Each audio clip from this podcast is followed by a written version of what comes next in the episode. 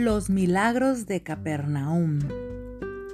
Las personas que escuchaban a Jesús en las sinagogas siempre se sorprendían por la manera en la que hablaba. Jesús no solo se refería a las sagradas escrituras antiguas, como hacía la mayoría de los maestros judíos, sino que realmente se las explicaba. Un día, Jesús estaba en una sinagoga en Capernaum, en mitad de un discurso, cuando un hombre entre la multitud comenzó a gritar con fuerza. Sé quién eres, le gritó mientras señalaba amenazador el rostro de Jesús. Eres un mensajero de Dios y sé a lo que has venido. Te han enviado a destruirnos a todos. La multitud se quedó sin aliento, pero Jesús permaneció en calma. Silencio, ordenó. Entonces cerró los ojos y después de un momento dijo con severidad, Cállate y sal de él. Al instante, el hombre se desmayó y cayó al suelo. Cuando se recuperó parecía ser una persona totalmente distinta. Se mostraba callado y calmado, aunque un tanto confundido.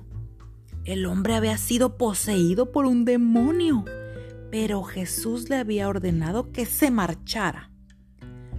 Todos aquellos que fueron testigos de aquel terrible suceso no podían creer lo que veían sus ojos. ¿Quién es este Jesús de Nazaret? se preguntaban. ¿Qué clase de extraños poderes tiene que es capaz de darles órdenes a los demonios? Mientras tanto, Jesús había ido a la casa de Pedro. Pedro le dijo que su suegra estaba muy enferma, con una fiebre muy alta, y le suplicó a Jesús que la visitara y viera si podía ayudarla. Jesús se colocó al lado de la cama de la mujer enferma, que se estremecía y sudaba por la fiebre y gemía de dolor.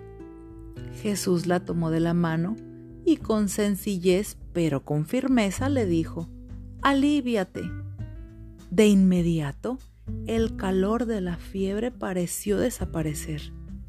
La mujer dejó de retorcerse y su respiración se calmó. Luego abrió los ojos, miró a su alrededor y dijo, ¿Qué hago en la cama? Pedro, debiste decirme que teníamos invitados.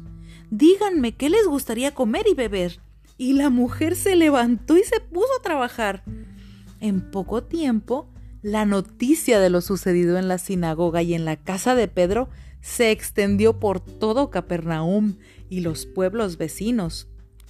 Antes del anochecer, ya había una larga hilera de personas frente a la puerta de Pedro, todos esperando para ver a Jesús.